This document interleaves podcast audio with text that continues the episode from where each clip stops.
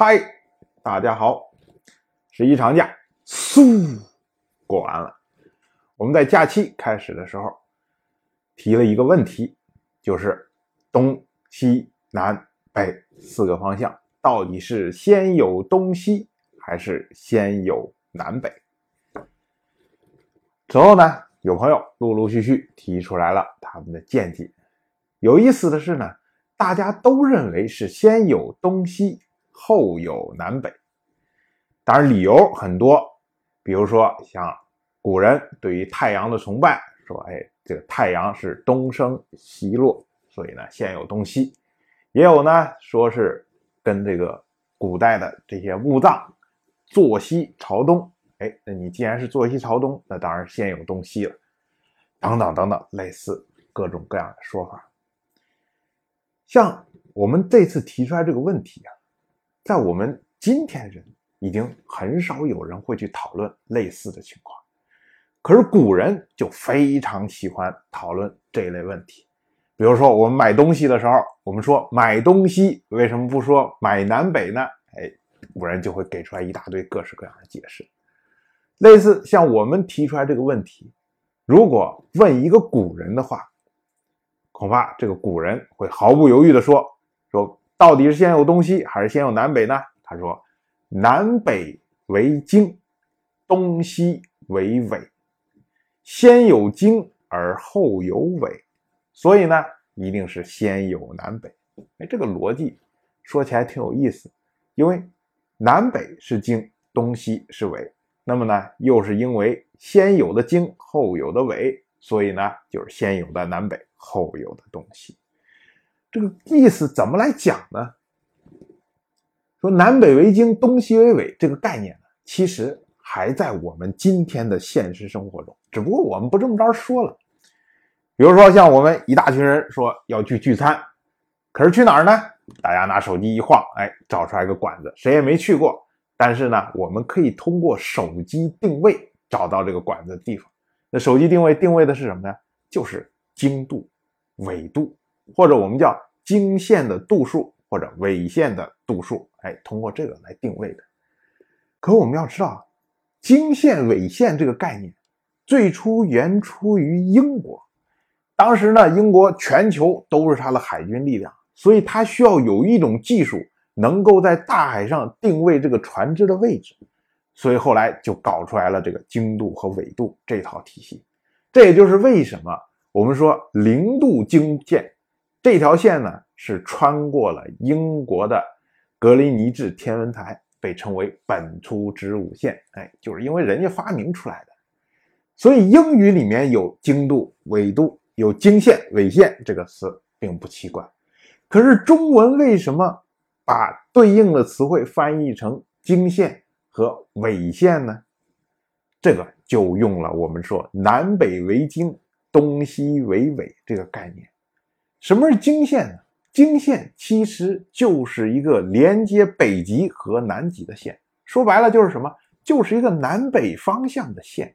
南北为经嘛，所以南北方向的经线，我们把它叫做经线。纬线是什么呢？就是平行于赤道这么一圈一圈的上上下下上上下下，它是什么？是东西方向的线。所以呢，我们按照东西为纬，称它为纬线。那么为什么说先有经而后有纬呢？经纬这个词啊，最初是用在纺纱织布上面。我们知道古代人他去纺织的时候，首先呢，一团线拿过来以后，先把线一根一根一根一根这么分别出来，然后呢，把竖线这么一条一条一条一条的这样挂起来，然后横线这么一层一层一层一层这么着织上去。而“经”这个字呢，本意指的就是纺织时候的这个竖线，而“纬”呢，是指纺织时候的横线。所以你要先把竖线先挂好，然后再把横线这么织上去，这是个纺织的过程。所以呢，叫做先有经而后有纬。古人这么着来解释这个事情。由此呢，我们就可以推导出来说。东西南北四个方向里面是先有南北，后有东西。当然，我们可能要问，说那为什么会先有南北呢？这个其实我们之前讲过，我们讲秋民之秋的时候曾经说过，说所谓秋字指的是地平线以北就是山丘，也就是说我们的先民在寻找定居地点的时候，总是先找一个山包，哎，用来挡北方的寒风，同时呢就开始定位北方，定位了北方之后，定居地点就在这个山包对应的南边。也就是说，你先定位了南北之后，我的定居地点才能定下来。我的定居点定了之后，我才有后面的，比如说对太阳的祭祀啊、墓葬啊，所有的这些东西才会存在。可是如何来定位北方呢？哎，这就靠的是天上，也就是我们说的北极星。这就是为什么我们看《史记》里面讲到天象的时候，就说。说中宫天极星，太一所居。天极星指的就是北极星，太一指的就是天地。说是北极星啊，这个是天地所居住的地方。北极星它的这种地位，也是跟我们的先民定位北方的需求是直接相关。由此我们再延伸下去，我们说啊，历代的皇帝都喜欢说是面南背北。而皇城呢，都是坐北朝南。比如说像北京的紫禁城，大门是向南开的。可是这个呢，并不是大一统王朝开始的样子。我们从秦朝开始的时候，它的都城是坐西朝东的。原因呢，就是它的敌人主要都在东边，所以你都城面向敌人的时候，不管是进攻还是防御，都相对来说比较的方便。